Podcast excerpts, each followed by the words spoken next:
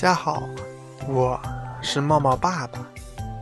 今天我们要讲的故事的名字叫做《方形的蛋》。故事开始了。从前呢，在一个农场里，有一个家禽俱乐部。这个俱乐部每到星期四。鸡太太、鸭太太、鹅太太和其他太太们都会聚到一起，一边吃着农场里的玉米粒，一边做编织活。哦，小心点，亲爱的，你踩到我的戒指了。这个可是正宗的巴黎货哦，我花了大价钱买回来的。它可是世界上最贵的戒指，鸡太太说道。鸭太太连忙道歉：“哦，对不起，对不起，我想我得躺下来休息一会儿。我在大风中一连飞行了五千三百六十公里，平均每小时飞行三十四公里呢，真是有点累了。”在一旁，鹅太太说道：“哈哈，你看起来像是一只煮熟了火鸡呢。你看看我，容光焕发。我昨天呢，可收集了十三公斤的上等菜虫呢。哼哼，随你们信不信，我一天就下了五十六个蛋。”说着，那鸡太太笑了起来。大家呀，都在议论着。只有一只母鸡乔吉特没有说话，因为它什么也没有干。火鸡太太问乔吉特：“哎，亲爱的，你呢？最近怎么样啊？”乔吉特说：“呃，我。”嗯，今天早上我我下了一个方形的蛋。哦，我的天，方形的蛋！乔吉特下了一个方形的蛋。这条特大新闻很快就在农场里传开了。母鸡乔吉特一夜之间成为了明星，动物们。从世界各地赶到了农场，拜访乔吉特，向他学习经验。记者们也大老远的赶来了，纷纷问道：“请问你是怎么做到的？嘿，能谈谈你的感受吗？你当时疼不疼？哦，请问谁是那位幸运的爸爸呢？哦，你可真是了不起呀！从此以后。”母鸡乔吉特走起路来大摇大摆，说起话来夸夸其谈。他把翅膀雄赳赳地竖起来，把靴子上的马刺擦得闪亮亮的。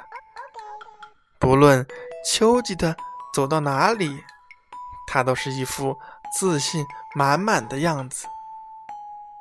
突然有一天，好奇的。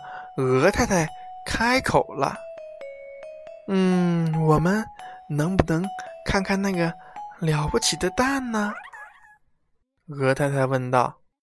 “啊哈！”丘吉特回答道，“当然，当然。”可是啊，乔吉特的心里乱极了，他觉得自己的脑子变成了一片空白。鹅太太问道：“亲爱的，我们明早在你家门口见面，可以吗？”“嗯，嗯，当然可以。”乔吉特支支吾吾的回答道。“啊，我该怎么办呢？”乔吉特心里在想，他已经没有了主意。于是，他几乎用遍了所有的方法。结果呀，也改变不了事实，那就是它下的蛋就是一个普普通通椭圆形的蛋呐。乔吉特的谎话，明天早上就会被拆穿的。到了第二天，公鸡刚刚叫过一遍，动物们就成群结队的来到了乔吉特的家门口。大家拿着相机，前面是个头小的，后面是个头大的，大家。一个挨一个，把乔吉特的家围得水泄不通。乔吉特把自己的蛋揣在了怀里，沮丧地走了出来。哦，我的天！快看，它真可爱！没错，没错，好可爱的小鸡啊！大家纷纷说道：“哇，你看，它长得好壮。”嗯。毫无疑问，这是一只最可爱的小鸡，哈哈！方形的蛋孵出的孩子果然与众不同呢，大家纷纷赞叹道。可这时，鹅太太在一旁咕哝了起来：“切，不管怎么说，我是没看到他下的那个方形的蛋。”鸽子连忙打断了鹅太太的话：“嘿，可不能这么说，我们应该早点来的。”老天爷，我们来的够早了！